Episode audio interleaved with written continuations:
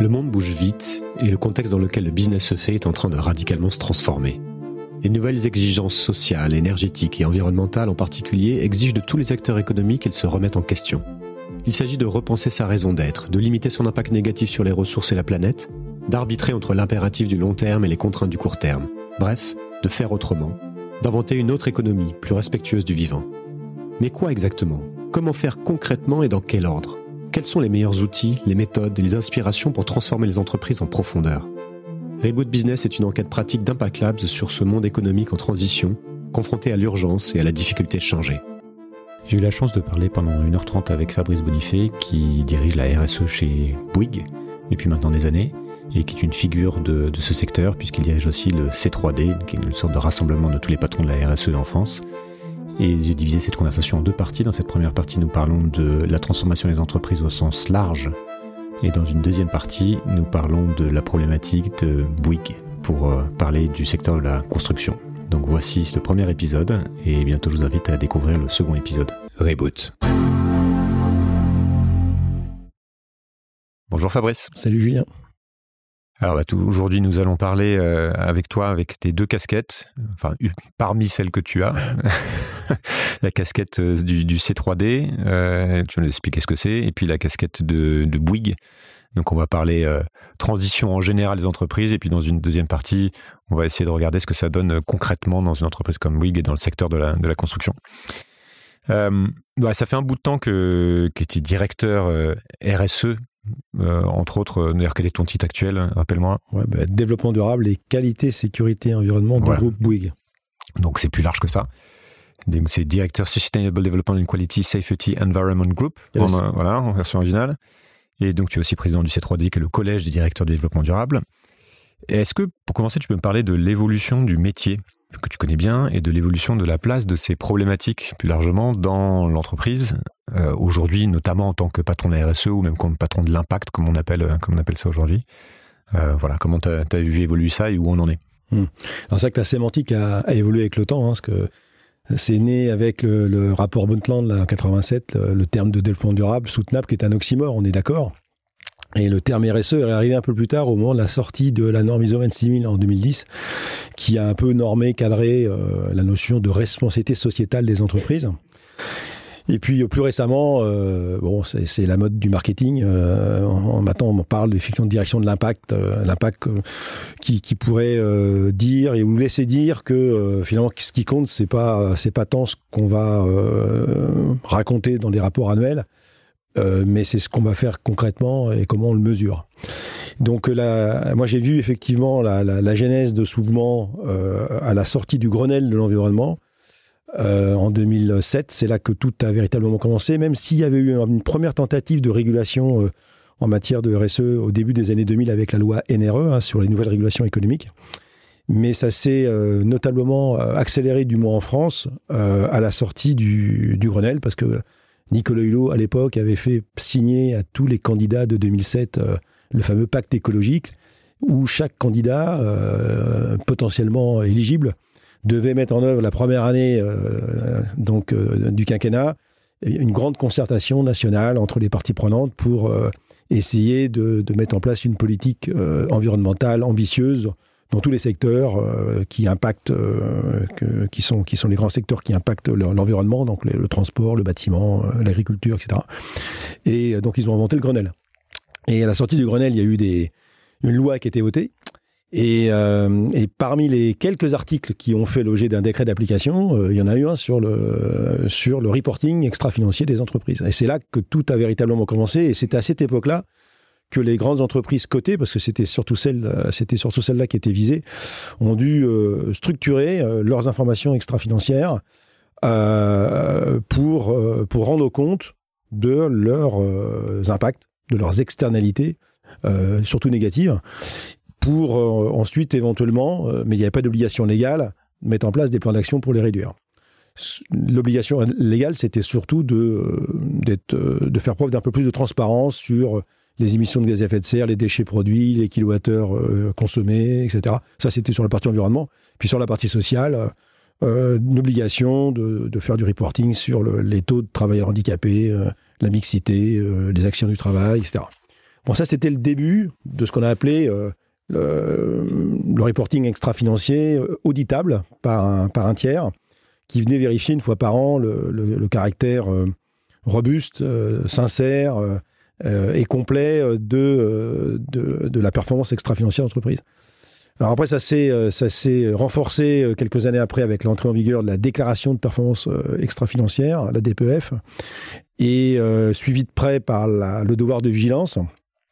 Et beaucoup plus récemment, bah, le, combo magique du Green Deal, avec la CSRD qui rentre en application l'année prochaine, la taxonomie qui est en application depuis deux ans, et la CS3D qui viendra euh, remplacer le devoir de vigilance euh, au niveau européen, euh, probablement dans le courant de l'année prochaine, également au début 2025. Alors là, on, est rentré dans une, dans une nouvelle ère de la production d'informations extra-financières, parce que non seulement il faut continuer de faire preuve de transparence, mais il faut le faire par rapport aux enjeux qui sont les plus matériels pour les entreprises. Et comment on définit un enjeu matériel? Bah, On le définit avec ses parties prenantes. C'est pas une entreprise toute seule qui doit le définir. Et derrière, euh, euh, un enjeu matériel, c'est un enjeu important. Et euh, l'Europe instaure même une notion de double matérialité, hein, donc important matérialité financière, bien sûr, les impacts financiers bah, des changements climatiques, par exemple, ou des dérèglements écologiques sur le fonctionnement de l'entreprise, mais aussi un, un, reporting d'impact, en quoi l'entreprise, par ses activités, participe en fait à ces dérèglements. Donc on a, une, on a l'obligation d'avoir ce, cette double référence, ce double, ce double reporting aussi, hein, parce qu'en fait on peut avoir des indicateurs d'impact et puis aussi des indicateurs sur la, sur la, matérialité financière. Et l'objectif, c'est que l'entreprise non seulement continue de, d'être euh, transparente par rapport à, à ces données, mais c'est, fait maintenant dans un cadre où ces données vont pouvoir euh, être comparées les unes avec les autres par rapport aux autres entreprises, de manière à aider les investisseurs à discriminer euh, les entreprises entre les unes euh, par rapport aux autres euh, sur des bases comparables, ce qui n'était pas très possible jusqu'à présent, compte tenu que chaque État avait des régulations qui étaient très disparates en la matière. Alors maintenant, ça met tout le monde égalité. C'est 50 000 établissements, 50 000 entreprises qui vont être éligibles à ça. Et cerise sur le gâteau, sur certains objectifs, notamment le climat, il y a même une obligation de, alors pas de résultats, mais une obligation de tenue de trajectoire. Donc, euh, il faut qu'on définisse des cibles par rapport à ce qui est matériel. Euh, dans certains cas, c'est des cibles qui sont fixées par le législateur, puis dans d'autres cas, il faut qu'on se fixe nous-mêmes la cible. Et puis derrière, bah, l'organisme tiers indépendant viendra vérifier que l'entreprise est bien sur le chemin euh, d'atteinte de cette cible. Alors tout ça pourquoi?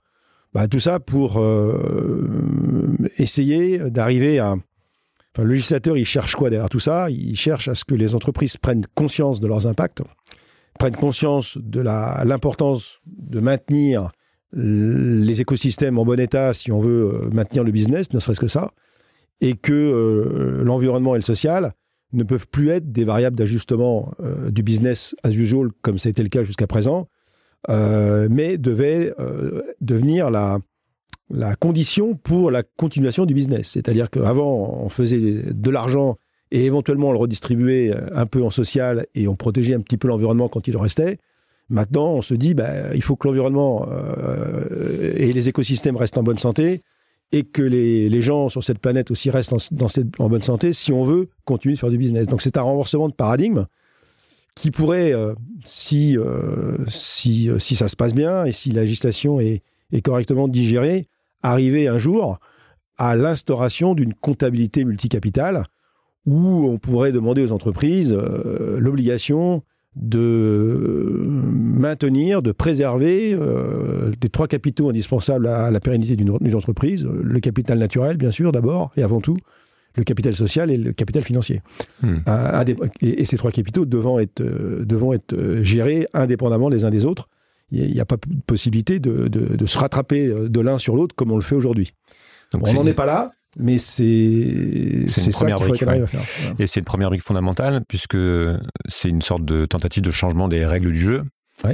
Pour que tout le monde, il y en avait qui étaient un peu en avant de face, qui s'imposaient déjà des, choses ou des reportings que d'autres n'avaient pas. Et donc là, l'Europe décide de prendre le taureau par les cornes, de dire, OK, maintenant, ça va être cette manière-là dont il va falloir que tout le monde joue Comment, euh, restons un petit peu là-dessus, parce qu'il y a des débats même euh, avec, euh, il y a pas mal de, de, bruit autour de la position d'Emmanuel Faber, notamment là-dessus, et de, de l'International Sustainability Standard Board, qui, si j'ai bien compris, euh, discute autour de euh, cette euh, double matérialité. Voilà.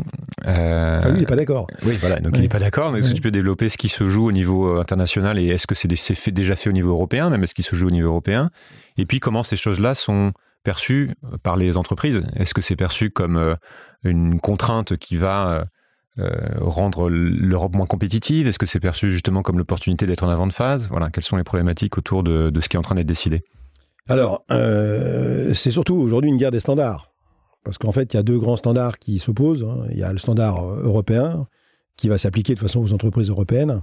Et puis, il y a un standard euh, générique qui est porté par une fondation américaine et euh, immatriculé au Delaware, qui, qui euh, qu'on connaît bien parce que en fait, c'est c'est euh, de cette fondation, les, enfin, la fondation FRS, qui est, né, qui est né en fait une espèce d'harmonisation des normes comptables euh, il, y a, euh, il y a quelques années. Euh, voilà. Et d'ailleurs que les Américains n'appliquent pas eux-mêmes, d'ailleurs pour la petite histoire. C'est... Ok. Et, et là aujourd'hui, ce que, ce que pousse, ce que pousse l'ISSB, c'est une approche en simple matérialité, uniquement la matérialité financière, et qui exonère en fait la responsabilité des entreprises sur euh, les dérèglements climatiques, entre autres, et, euh, et, euh, et, tout ce qui est l'érosion de la biodiversité et, et, tous les dommages faits à l'environnement. Ce qui avait un peu. Et les arguments, de, qui, leurs arguments en fait. Bah, L'argument, c'est ce fait que le marché finira par réguler tout ça et qu'il suffit que okay. bah, s'il y a trop de dérèglements par ailleurs, ça va faire monter les prix de ceci et cela, et que tout ça, ça va, la main invisible du marché fera comme d'habitude, arrivera à régler le problème. Bon, on sait très bien que c'est pas. Euh, d'ailleurs, si ça avait fonctionné, on le saurait. Euh, ça n'a pas fonctionné, et que euh, ben, le marché ne s'arrive pas à se réguler tout seul sur ce sujet pour une raison simple, c'est que aujourd'hui, on le sait depuis longtemps, les entreprises pour faire du business utilisent des matières premières et des écosystèmes euh, qu'ils ne payent pas. Euh, donc ils exploitent euh, donc des matières premières pris dans la nature sans aucune obligation euh, de réparer, de restaurer, de préserver euh, bah, ces, euh, ces, ressources qui sont utilisées et les écosystèmes qui nous permettent de vivre. Donc le, le, le cycle de l'eau, le cycle du carbone, le cycle de la pollinisation, euh, le cycle du climat. Enfin tout ça, c'est des cycles qui sont qui fonctionnent tout seuls, hein, gratuitement. Et ces cycles sont altérés par les activités humaines, on, le sait aujourd'hui. Mais pour autant, le législateur jusqu'à présent n'a pas encore donné euh, une obligation euh, pour les entreprises de, prendre en compte dans euh, leurs comptes les provisions, les sommes qui sont nécessaires, qui seraient nécessaires pour préserver ces écosystèmes dans, un bon état de fonctionnement.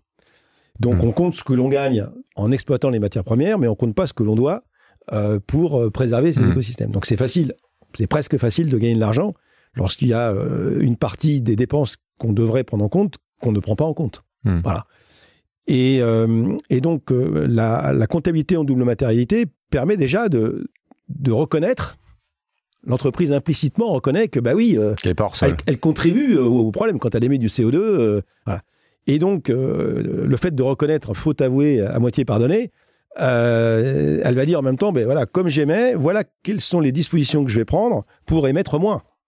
Et je vais donc mettre un prix interne au carbone, je vais mettre en place des, des, des, outils ou des étages technologiques à mon process pour ben, diminuer mon impact, parce que j'ai pris conscience de mon impact, parce que je, j'ai, pris avant, conscience. pas conscience, oui. Avant, et avant, j'avais pas conscience. Ouais. Maintenant, j'ai pris conscience et je fais même un reporting sur mon impact. Donc, euh, je, je mets ce, ce qui, euh, ce qui est nécessaire de mettre en place dans mon process de, production pour arriver par itération successive à, la neutralité carbone planétaire, à euh, zéro ressources primaires, etc., de manière à, pouvoir démontrer aux parties prenantes que euh, bah, progressivement, elle adopte un modèle économique, un modèle d'affaires qui va lui permettre donc de créer la valeur économique sans détruire la valeur écologique.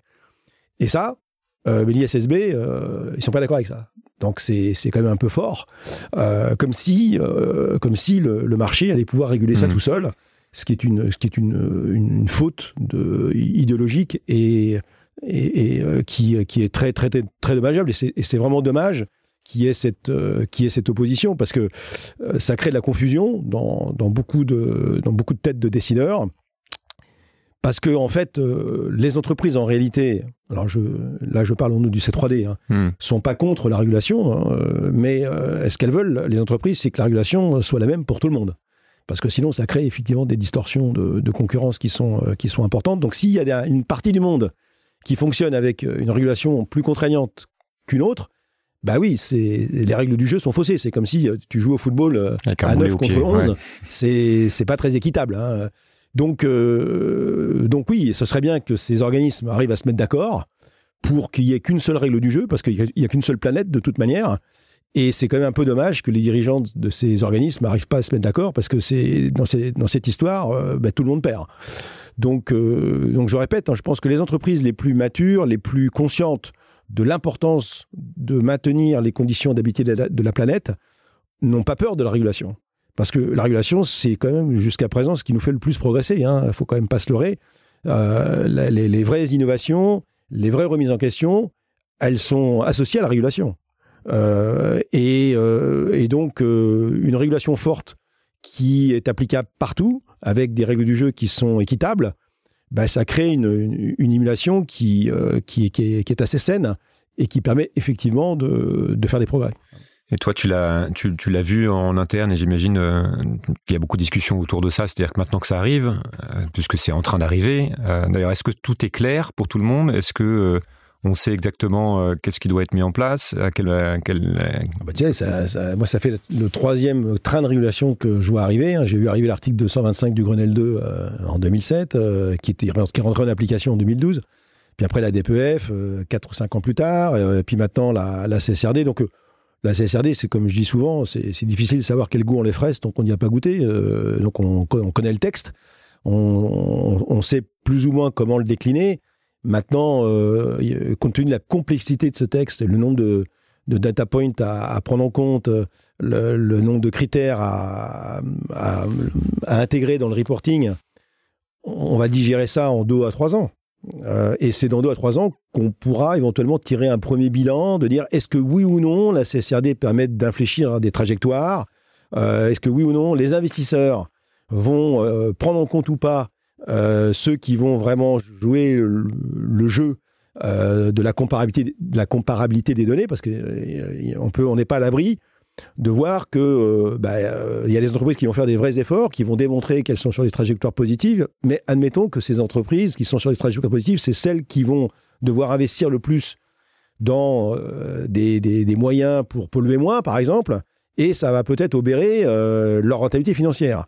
Et à contrario, les entreprises qui vont moins être scrupuleux dans l'application de, de, cette même régulation, et donc qui vont moins investir, qui vont moins préparer le futur, qui vont moins euh, protéger euh, les conditions de, la vie sur cette planète, ils vont peut-être être plus rentables. Et donc, les investisseurs, ils, vont la jouer comment? Ils vont la jouer euh, résilience, durabilité, ou ils vont la jouer profit court terme, comme on a toujours fait? C'est difficile de savoir, de prédire, en fait, quelle va être la réaction, en fait, des marchés financiers, des investisseurs, des fonds, avec une régulation qui, aujourd'hui, n'est pas encore complètement en application, ou à s'en faut, vu que la première année pleine d'application de la, la CSRD, c'est 2024 avec des données qui sortiront publiques en 2025. Donc, euh, il est encore beaucoup trop tôt pour, euh, pour dire ça va, ça va fonctionner ou ça va pas fonctionner. Enfin, j'imagine que c'est en train quand même de, de changer fondamentalement euh, ton métier et le métier de ceux qui sont sur ce sujet-là, parce que tout d'un coup, on, est obligé de, de nous écouter, de vous écouter, parce que ça a un impact énorme sur le, sur le business. Mais toi, tu parierais pourquoi? C'est-à-dire, est-ce que c'est quelque chose qui va vraiment fondamentalement changer le jeu des entreprises Ou alors est-ce qu'on ne touche pas encore à la, cause profonde qui détermine la trajectoire d'une entreprise? Alors, à partir du moment où on, va être sur des données comparables, a priori, oui, ça devrait changer quand même pas mal de choses. C'est là qu'on va voir les sincères, les pas sincères. Parce que jusqu'à présent, avec l'hétérogénéité du reporting extra-financier, euh, que ce soit celui national ou euh, ce qui existait dans d'autres pays, euh, c'était impossible de comparer les entreprises les unes avec les autres. Donc, euh, donc pour, le, pour, les, pour les parties prenantes, comme on dit, hein, pour, les, pour les observateurs, c'était c'était vraiment très, très difficile de discriminer celles qui faisaient des vrais efforts, celles qui faisaient du greenwashing, celles qui faisaient semblant, etc., Bon, là, on va être sur des, des approches à livre ouvert et on peut espérer, on peut espérer, mais je ne peux pas encore le, garantir, que euh, les entreprises qui vont vraiment prendre en compte ces données pour mettre en place des vrais plans d'action et remettre en cause leur modèle d'affaires, parce qu'en fait, le nerf de la guerre, il est là. Il est, comment, dis-moi comment tu crées la valeur. Hein, et pour, pour continuer de créer un maximum de valeur économique, mais sans, sans détruire le vivant, on peut, on peut espérer qu'au fil du temps, ben, ce sont ces entreprises qui vont sortir gagnantes de l'application de ce type de régulation. Mais je ne peux pas le garantir, hélas. Je ne peux pas le garantir parce que euh, on ne sait pas comment vont réagir les marchés. Mais ça a été fait, ça a été pensé pour cela par l'Union européenne et par là, et notamment par ceux qui ont créé ces référentiels et notamment les FRAG. Et euh, en tout cas, le fait d'avoir euh, les FRAG, tu peux. Les FRAG, c'est le, c'est l'association de droit belge d'ailleurs qui a qui a travaillé sur le, texte de la CSRD. Et euh, qui, a, euh, qui a travaillé pour le compte de l'Union européenne. Euh, avec des experts, bien sûr, pour arriver à ce, corpus de, de, normes. Il y en a 12 au total, hein, qui, qui vont servir maintenant de guide aux entreprises pour mettre en place leur, rapport de durabilité. Et même le, terme a changé. On n'est plus sur une, une déclaration de performance extra-financière qui est purement déclaratif. Hein. Là, on est sur un rapport de durabilité où on rend compte, on rend compte de la mise en place de trajectoires euh, pour démontrer qu'on a bien pris en compte les enjeux matériels définis par les parties prenantes externes de l'entreprise. Donc tous les mots comptent dans ce que je viens de te dire. Et euh, bon, en tout cas, je pense que le texte il est, il est, il est, ambitieux, euh, il est complet. il va falloir beaucoup, beaucoup de data, donc que l'entreprise investisse dans des systèmes d'information. qui aujourd'hui n'existent pas et surtout la grande nouveauté dans cette nouvelle régulation c'est que tout ça, ça va être monétisé. Avant, il y avait l'extra-financier d'un côté, le financier de l'autre, il n'y avait pas de pont. Maintenant, bah, euh, dès lors qu'on va, nous, va nous demander de, chiffrer euh, les risques hmm. de, l'inaction euh, et les risques de l'action, ça veut dire que les entreprises vont dire, bah oui, tiens, mais pour décarboner, ben voilà, quels sont les investissements que je vais mettre en place dans les années qui viennent pour, pour tendre vers des trajectoires de neutralité et donc là, les financiers rentrent en jeu parce que euh, forcément, le RSE va dire à son financier, bah, pour arriver à faire moins 40% de CO2 à l'horizon 2030, il va falloir qu'on fasse ça, ça et ça. Et le financier va dire, bah oui, alors pour faire ça et ça et ça, bah, il va falloir dépenser ça et ça. Bah, c'est très bien, il va falloir euh, euh, cumuler, additionner ces, sommes et le mettre dans le rapport. Et après, derrière, ce que fera l'auditeur, ben, l'auditeur il ira vérifier que ces sommes qui ont été, euh, été décidées, est-ce qu'elles ont été dépensées hein, Est-ce qu'elles ont été dépensées Est-ce qu'elles ont produit les effets escomptés Et si elles ont produit les effets escomptés, ben, bah, formidable. Et si ça n'a pas produit les effets escomptés, ben, c'est quelle est l'action corrective que l'entreprise entend mener pour euh, retourner vers sa trajectoire. Donc on voit bien que là, on, change de registre. On passe d'une approche déclarative à une approche de vérification beaucoup plus précise des engagements d'entreprise euh, et, euh, notamment des, des engagements d'investissement.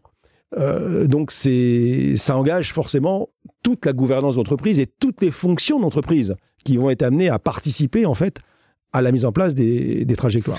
Donc ça doit, ça doit pas mal se gratter la tête en ce moment là-dessus. Ah oui.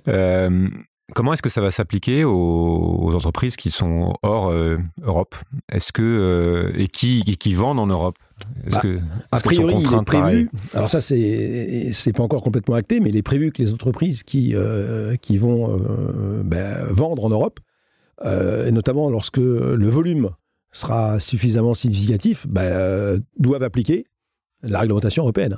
Alors ça sera pas vrai si si c'est des produits à mon avis, avec peu de valeur ajoutée ou en faible volume, mais pour si tu si, les Chinois veulent nous vendre leur voiture électrique, euh, ils, vont ils vont devoir payer, euh, enfin devoir payer, ils vont devoir appliquer la CSRD tôt ou tard, euh, comme si c'était une production, une production en Europe. Toujours pareil, parce qu'on on aura besoin on aura besoin de ces, enfin, les investisseurs auront besoin de, de, ces informations, les analystes également, pour pouvoir comparer les éventuels écarts de. Et puis parce que sinon, on joue pas le même jeu. Ah ben voilà, les écarts de, hmm. de, de, productivité et de conditions de productivité, parce que sinon, il y aura des distorsions qui seront intenables. Et donc, le rôle du législateur, ça sera si on veut pouvoir comparer, bah, il faut que tout le monde utilise les mêmes règles du jeu. Donc il y a une forme d'extraterritorialité du, du, du, droit Les Américains ont fait ça depuis des années. ça, serait, ça, serait, bien que les, les Européens euh, commencent à le faire aussi. Euh, on, je voudrais rester un petit peu sur cette difficulté euh, qui, dans, dans, sur cette histoire de transition, en fait, puisqu'il y a. Euh, J'essaie d'essayer de, de, de, regarder en fait quelle est la cause, euh, la cause première, la cause racine, qui fait que euh, c'est si difficile aujourd'hui pour une entreprise de, de réduire sa voilure, puisqu'on sait que collectivement, en tout cas en termes macro, on est censé réduire notre impact. Certains disent que bah, ça veut dire euh, immanquablement réduire l'économie. Donc il y a ces, thèses de la décroissance macroéconomique qui commencent à, à faire parler d'elle, même si tout le monde n'est pas d'accord avec ça, mais en tout cas, voilà, on voit qu'il y a une certaine logique derrière, il y a beaucoup de travaux qui sont intéressants. Mais on voit la difficulté, qu'est-ce que ça veut dire quand on, quand on passe au niveau micro, c'est-à-dire quand on est sur une entreprise. Puisqu'on se dit que ça voudrait dire moins avoir d'impact, donc potentiellement moins produire, moins, voilà, moins, faire de choses. Mais donc, qu'est-ce qui, que faire en fait de, de, ce qui paraît en tout cas être un dilemme pour la plupart des entreprises, à l'exception peut-être de celles qui sont sur un secteur dont on aura évidemment besoin demain, ou euh, je sais pas, je prends par exemple si, si on se dit que demain on aura besoin de beaucoup plus de trains, bon ben voilà, il va falloir construire beaucoup plus de rails, etc. Donc pour une entreprise qui fabrique ça, ça n'est pas un problème. Il y a beaucoup d'entreprises qui se disent Ok, si, on me demande de réduire mon impact, ça veut dire tout simplement que demain je vais réduire mon, chiffre d'affaires. Quels sont, comment tu, tu, tu cadres ces questions-là euh, pour euh, aller vers quelque chose qu'on peut imaginer soutenable et vers quoi orienter la croissance si d'une entreprise? Hmm. bah, c'est le si on veut revenir dans les limites planétaires euh, globalement il va falloir qu'on consomme moins de ressources primaires moins de ressources minérales bien sûr et puis moins de ressources énergétiques euh, d'origine fossile euh, parce que dans les neuf limites planétaires, il y en a une qui concerne quand même accessoirement le climat et qui est quand même un peu la mère des batailles. Et euh, pour revenir dans ces, limites, bah, ça veut dire euh, réduire la taille de l'économie euh, globale. Mais quand on dit réduire la taille de l'économie globale, on s'aperçoit qu'il y a une variabilité dans cette économie globale, comme on dit, variabilité de, de, de, modèles économiques et de produits, qu'on pourrait, pour simplifier, euh, séparer en deux, euh, l'ultra essentiel et le moins essentiel, voire l'inutile. Et, euh, et quand on est dans une économie qui va devoir se contracter d'une façon ou d'une autre, c'est la question qu'on doit se poser, c'est de quoi avons-nous vraiment besoin? Et, euh, et, donc ça, il va falloir que les entreprises se posent la question sur euh, ben ce qu'on appelle la raison d'être. Leur raison d'être, c'est est-ce que je fabrique, est-ce que mon produit correspond à, un besoin euh, ou répond à un besoin essentiel, oui ou non?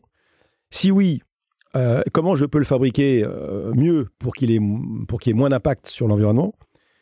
Et si par contre la réponse est bah ouais mon produit il est intéressant, mais en fait ouais en l'occurrence, on pourrait, on pourrait s'en passer sans que, sans que ça remette en cause l'existence des gens qui l'utilisent bah là, euh, là, il y a plusieurs solutions. Soit, oui, je réduis la voilure volontairement, mais euh, c'est un peu compliqué parce que ça veut dire euh, il y, y, a quand même des gens qui travaillent, il y a une supply chain, il y a, y a des gens qui risquent de perdre leur emploi, donc c'est pas forcément la solution. Donc une première solution pour ces entreprises-là, c'est essayer de, de, shifter vers des produits à plus haute valeur ajoutée sociale ou sociétale, de manière à ce que le, produit de demain de cette même entreprise correspondent à des besoins plus essentiels. Ou euh, encore, ça peut être de la, diversification, de dire, bah oui, bah, je fabriquais des produits euh, qui étaient complètement écocides, mais euh, je vais me diversifier, je, vais, je racheter une autre boîte pour, où je vais créer un nouveau modèle économique pour, pour travailler sur des, sur des business modèles et sur des produits qui, qui auront une, une acceptabilité sociétale qui sera plus grande. Et puis, comme tu l'as dit, il y a euh, des entreprises qui, euh, il y en a quand même beaucoup, euh, qui heureusement répondent à des besoins essentiels, se loger, se nourrir, voilà, on aura encore besoin un bout de temps. Et là, la question qu'il faut se poser, c'est, bah oui, comment je peux réduire l'impact, tout simplement. mais je dis souvent que rien n'est moins efficient que de vouloir rendre plus, plus meilleur des choses qui ne devraient pas exister, quoi. le but, c'est pas de, c'est pas de rendre plus durable des choses qui sont pas souhaitables. Voilà. Et, et ça, c'est une question que les conseils d'administration vont devoir se poser. parce que, qu'on le veuille ou non, de toute manière, cette contraction, elle est, elle va pas être liée à, à, un dogme politique ou à une décision, une décision de conseil d'administration. non, c'est que ça va s'opposer à nous-mêmes ça va s'imposer, notamment en Europe, parce que là, on sait que la, la du, flux physique pétrole euh, est, en, est, en, est, entamée maintenant, et, ça va s'accentuer dans les années qui viennent. Donc il y a moins d'énergie qui va rentrer dans l'économie. Et on sait très bien que quand il y a moins d'énergie qui rentre dans l'économie, ben, il y a moins de machines qui tournent. Et donc il y a moins de production. Donc euh, on, va avoir besoin, et, les politiques vont avoir besoin de, flécher en fait euh, les activités euh, essentielles et moins essentielles. Alors il y a plusieurs moyens de le flécher, hein, soit par la taxe, l'interdiction, la fiscalité, il y a plusieurs façons de faire, de manière à, ne maintenir à terme que des modèles d'affaires qui répondent vraiment aux besoins des populations sans dégrader le vivant. Et, et donc cette régulation du, du, de l'essentiel et de l'accessoire, ça se fera petit à petit parce que la déplétion des ressources, et notamment les ressources minérales, fera qu'on va avoir de plus en plus de conflits d'usage euh, avec des industries qui vont taper sur les mêmes ressources. Mais est-ce que pour une ressource qui va devenir plus rare, est-ce qu'on va faire des objets euh, futiles hmm. ou est-ce qu'on va faire des objets utiles? Et, ça, c'est. Ça, ça peut être arbitré par le, par le marché, par l'offre et la demande, ou alors c'est inévitablement euh, par le politique? Les deux. Je pense que ça peut être arbitré par le politique, mais ça peut être arbitré aussi d'un point de vue plus démocratique par euh, une démocratie euh, citoyenne, locale, de territoire. Qui se dit cette entreprise certes est rentable, donc puisqu'elle est rentable, elle est dans son jeu et donc elle, elle va, va n'avoir aucune raison d'arrêter. Mais on décide qu'elle n'est pas utile. Ben, je vous donne un exemple. Enfin, je te donne un exemple. Si euh, une, entreprise ultra rentable, parce que c'est un exemple vrai hein, que je vais te donner, ultra rentable est sur un, business de fabrication de boissons sucrées, euh, et que pour faire ses boissons sucrées, euh, elle tape dans une nappe phréatique euh, qui, bah, qui arrive en stress. Et, et, comme la ville qui dépend de, à côté de laquelle est implantée l'usine tape sur cette même nappe, ou pompe dans cette même nappe, ben, il n'y en a pas assez à la fois pour les gens qui habitent dans la ville et, pour l'usine. Ben, Qu'est-ce qu'on fait là? Qu'est-ce qu'on fait? Est-ce qu'on privilégie l'usine? Et puis on dit aux gens, bah, arrêtez d'utiliser de l'eau, ou est-ce qu'on privilégie euh, les habitants de la ville? Euh, Ce qui n'a jamais été un problème pendant des décennies, tant que la planète était très grassouillette et très, euh, très riche en ressources, on voit bien qu'on atteint les limites physiques partout maintenant sur la planète, que ce soit minéral, l'eau, les surfaces, les terres arables, etc. Donc, de toute manière, cette économie de la rareté, elle s'impose à nous. Donc euh, de, le nier, de dire que le marché va résoudre le, système, que le prix euh, va résoudre, ça, ne, ça ne le fera pas. Il va falloir qu'il y ait aussi de temps en temps, euh, le moins souvent possible, mais de temps en temps, il va bien falloir quand même qu'il y ait une régulation qui s'opère, soit au niveau local, soit au niveau national. Mais, mais, pour autant, c'est-à-dire qu'on sait qu'elle, ah, on se dit qu'elle va s'imposer à nous tôt ou tard. Et il y a des débats là-dessus. Est-ce que c'est pour dans, dans 3 ans? Est-ce que c'est pour dans 30 ou 40 ans? Encore des débats sur le pic pétrole, est-ce qu'on y est, est-ce qu'on n'y est pas, enfin, etc. C'est compliqué de, savoir euh, où aller chercher l'information.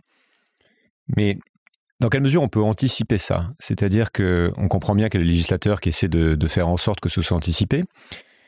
Mais est-ce qu'une entreprise n'est pas prise dans, son, dans ses propres règles du jeu? C'est-à-dire que, et moi je, te partageais ça avant, en fait, euh, de plus en plus, je, me dit qu'on peut voir l'entreprise comme une espèce d'intelligence artificielle qui est euh, dont le but est de transformer le monde en argent pour euh, une catégorie de, des personnes qui pilotent cette intelligence artificielle et point barre.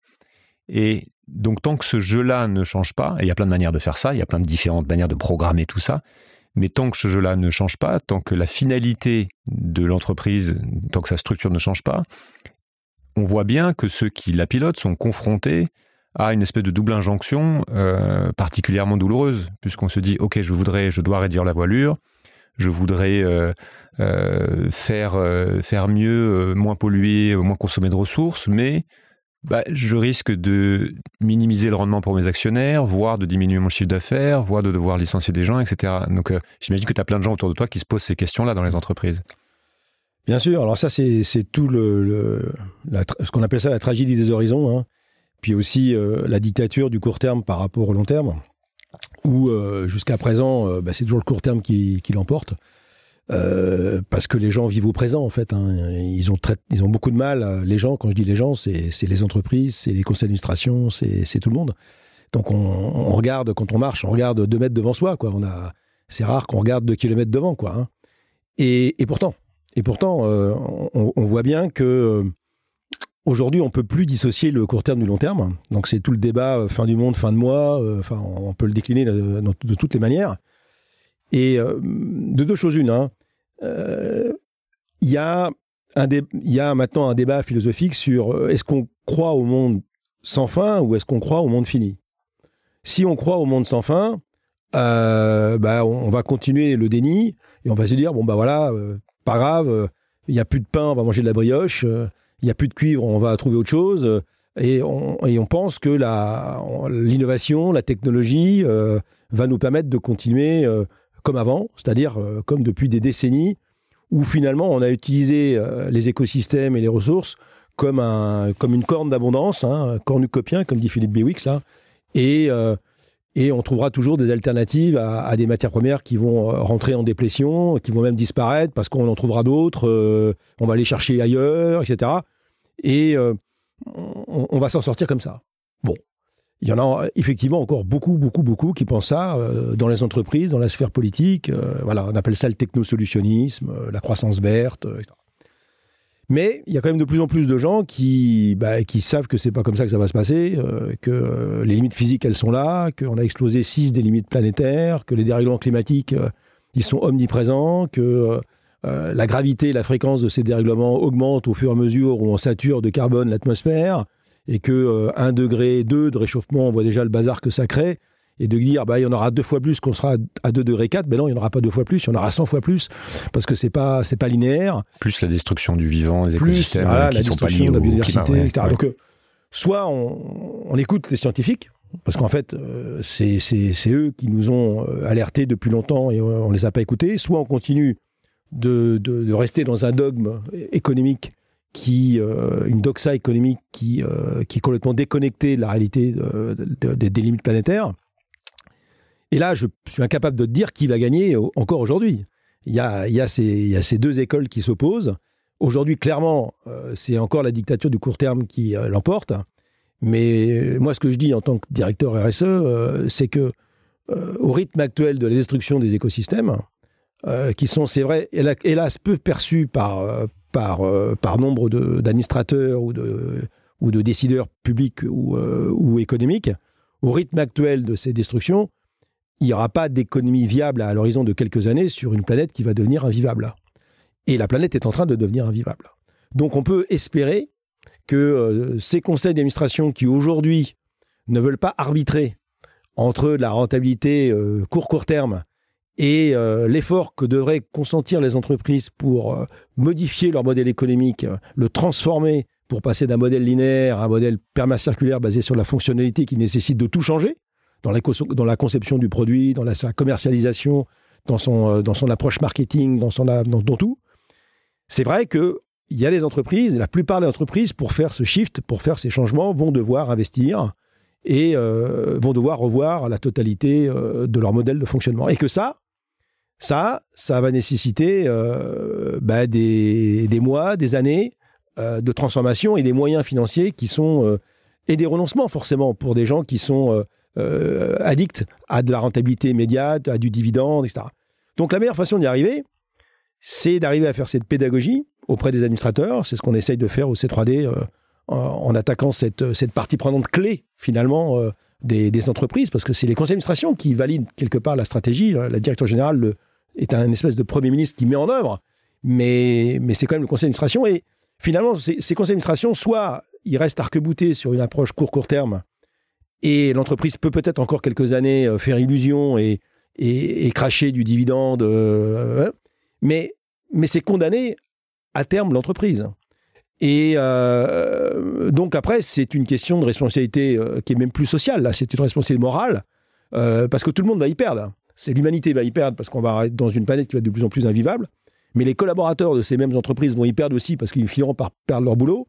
Et puis les clients aussi vont y perdre parce que les clients vont perdre le bénéfice du produit qu'ils achètent à ces entreprises. Donc Qu'est-ce qui, qu'est-ce qui va faire que ça, que ça bouge? Parce que je comprends bien qu'il y a cette, euh, ce, diagnostic que tu poses sur euh, l'urgence de bouger, la nécessité de bouger, et, mieux vous bouger maintenant en planifiant plutôt que demain en étant contraint et dans l'urgence. Oui. Face, face au mur. Les coûts de l'inaction coûteront plus cher que les coûts de l'action aujourd'hui.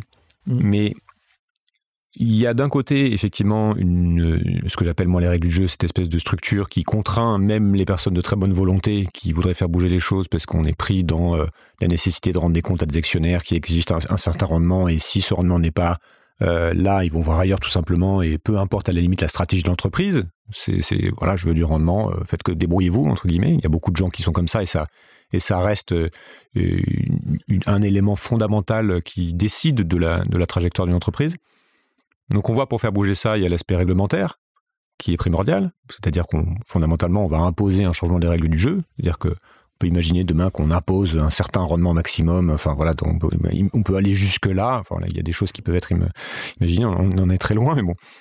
Euh, et puis il y a, euh, tu en as parlé, tu as évoqué le fait que malgré tout, tant que les règles du jeu ne changent pas, il y a quand même euh, des degrés d'action plus ou moins grands en fonction de selon le niveau de conscience quelque part des, dirigeants. Et là-dessus, quels sont les leviers? Je sais que vous t'intéressez de, de, plus en plus euh, à cette idée de récit, d'imaginaire pour, euh, euh, pour, bah, pour, pour, bouger les consciences et pour peut-être au moins créer de nouvelles conversations à l'intérieur de ce cadre qui, qui certes contraint, mais voilà.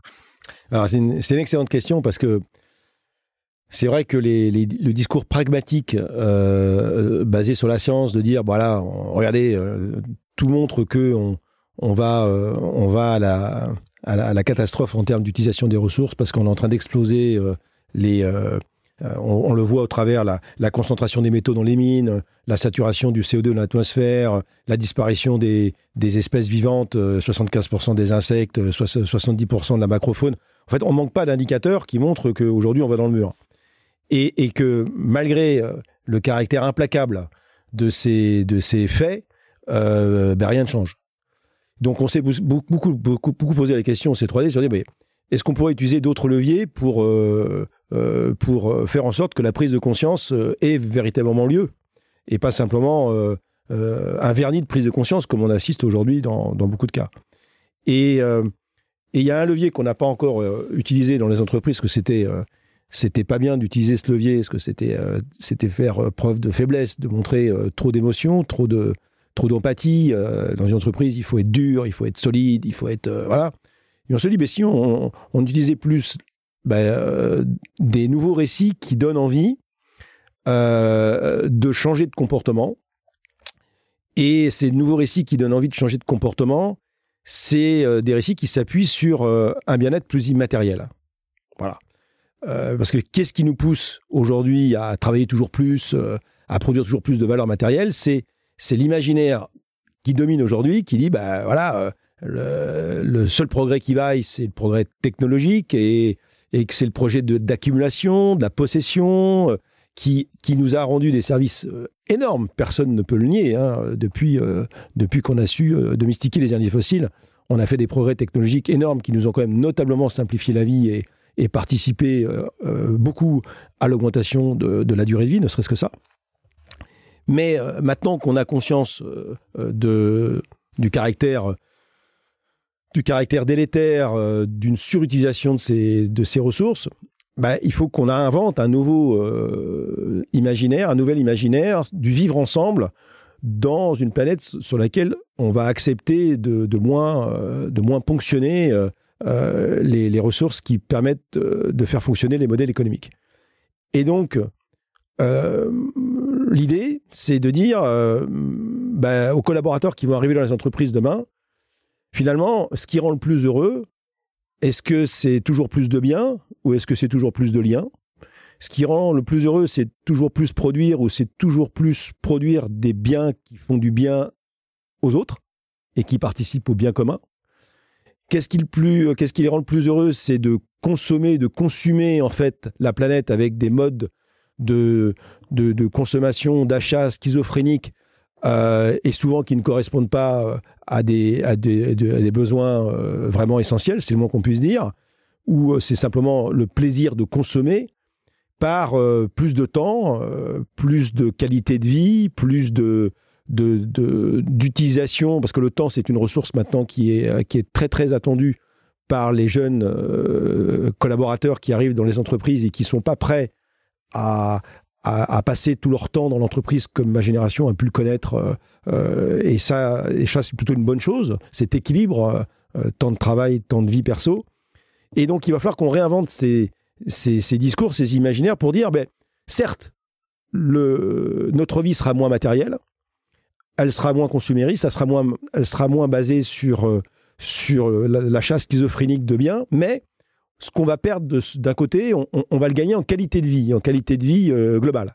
Alors, tu vas me dire, euh, est-ce que euh, ça va pouvoir éliminer les problèmes de jalousie, les problèmes d'utilisation de, ces, de ces ressorts-là pour discriminer les statuts sociaux des gens, les uns par rapport aux autres, la compétition. Enfin, et puis aussi, qui va véhiculer ces qui va véhiculer ces imaginaires? Parce qu'aujourd'hui, les imaginaires de la consommation, c'est véhiculé par euh, une certaine industrie, du marketing, de la publicité. Et euh, est-ce qu'on va faire de la publicité pour l'oisiveté hein? C'est euh, qui, qui, a, qui a y gagné? Et pourtant, c'est quelque chose qui pourrait être intéressant de, véhiculer demain. Mais à partir du moment où on va voir qu'on n'a pas d'échappatoire à la, à la réduction du non essentiel, qu'il n'y a pas d'échappatoire à, avoir une économie beaucoup plus sobre que celle d'aujourd'hui, euh, soit on, le vend, on, vend cette, euh, cette transition comme une punition, comme euh, une somme d'interdiction, de taxation, etc. C'est ce que certains appellent l'écologie punitive. Et ça va être vécu comme une contrainte, et on va avoir des oppositions farouches qui vont naître de partout, y compris par ceux qui sont les premières victimes finalement de cette surconsommation, parce que soit ils n'y ont pas accès, soit ils, ont, ils ont subissent euh, les, les, les, conséquences en termes d'atteinte, d'atteinte aux conditions de vie. Hein. Et euh, ou l'alternative, c'est de dire bon ben comme ça s'impose à nous, on va essayer de positiver le, la, cette, euh, cette, mmh. cette contraction. De, donner envie. Donner envie en disant ben, finalement le cadre de vie qu'on vous propose demain, où on va remettre de la nature en ville, on va travailler peut-être un peu moins, on va, euh, on va avoir des boulots qui vont être beaucoup plus porteurs de sens, on va le faire autrement, euh, avec beaucoup plus en contact avec les utilisateurs des produits, parce que les entreprises vont rester propriétaires de leurs produits. Eh bien, on, peut imaginer que finalement, cette vie-là, elle donne plus envie encore que celle qu'on a connue avant. Et ça, finalement, la difficulté, ça va être pour la génération d'aujourd'hui. Parce que, euh, faisons un rêve. Allez, on va se dire qu'on va réussir à, faire émerger ce narratif. On, travaille là-dessus au C3D. Des nouveaux, imaginaires, des nouveaux récits, des nouveaux narratifs. Admettons qu'on arrive à les faire émerger. C'est un rêve, bien sûr. Il y a une génération, on va pouvoir comparer, va pouvoir comparer ce qu'ils avaient avant et ce qui est en train de se passer. Et donc pour certains, ça va être un deuil, pour certains, ça va être une rupture. Euh, mais si on arrive à être persévérant, on va quand même y arriver. Mais la génération qui va arriver après, qui va rentrer d'entrée de jeu dans cette économie euh, de, de l'abondance frugale, j'appelle ça, euh, de la résilience, de la reconnexion vivant, de la resynchronisation, de, la avec les écosystèmes. Finalement, eux, ils vont arriver dans un monde où ils n'auront pas connu la gabegie, euh, les, embouteillages, des, le consumérisme, les gens qui se battent dans les magasins pour. Ils, ne vont pas connaître ça. Ils vont pas connaître ça. Est-ce que ça va leur manquer? Ben non, parce que de toute façon, ils n'ont pas connu. Et, je pense qu'ils accepteront euh, d'entrée de jeu cette, vie-là, parce que ça sera une vie qui sera, à mon avis, beaucoup plus euh, en harmonie avec ce que nous sommes, c'est-à-dire des mammifères. Et, euh, et, on a besoin de cette reconnexion au vivant, parce que parce qu'on en fait partie, et parce qu'on en a besoin pour, pour notre bonne santé, à la fois mentale et, et, physique. Donc, c'est uniquement la génération d'aujourd'hui qui, euh, à qui ça va faire un choc, ça. Et c'est pour ça qu'il faut qu'on fasse peur à la fois de pédagogie, de grande pédagogie, pour expliquer de oui, pendant très longtemps, on a pu continuer euh, à exploiter le vivant sans trop de conséquences, sauf qu'on arrive à des limites et tout est à une limite, et qu'aujourd'hui, on a le choix, on a un choix qui est difficile, certes, mais on a le choix de continuer dans le déni et de, pêcher le dernier poisson, d'arracher le dernier arbre pour faire du, pour faire du business, ou de considérer que euh, bah, euh, il faut sanctuariser ces, ces, ces éléments-là si on veut avoir plus de durabilité. Et, donc ça, ça va nécessiter une force d'âme de la part de, des leaders politiques et des leaders d'entreprise de renoncer tout simplement à des modèles qui ne sont plus soutenables. Alors, je n'ai pas travailler sur mais... travailler sur le, renoncement, effectivement. Oui. le renoncement du non essentiel, ça c'est sûr. Hein. Voilà, on est arrivé à la fin de la première partie de cette conversation. Dans la deuxième partie, qui dure à peu près 45 minutes aussi, nous nous concentrons sur ce retour d'expérience sur euh, le groupe Bouygues, sur le plan du groupe pour la transformation et sur le secteur de la construction et ses enjeux. Merci. Si vous avez aimé, n'hésitez pas à partager, à en parler autour de vous et à laisser un commentaire sur Apple Podcast. C'est toujours important, surtout pour un podcast qui se lance. Je suis Julien Devorex, l'hôte de ce podcast et aussi du podcast Sismic, qui est une enquête sur les grandes mutations du monde actuel. Impact Labs est une société de transformation durable des entreprises pour l'émergence d'une économie régénérative et vous pouvez retrouver la synthèse de cet entretien sur impactlabs.earth. Merci, à bientôt. D'accord, faisons comme ça. Reboot.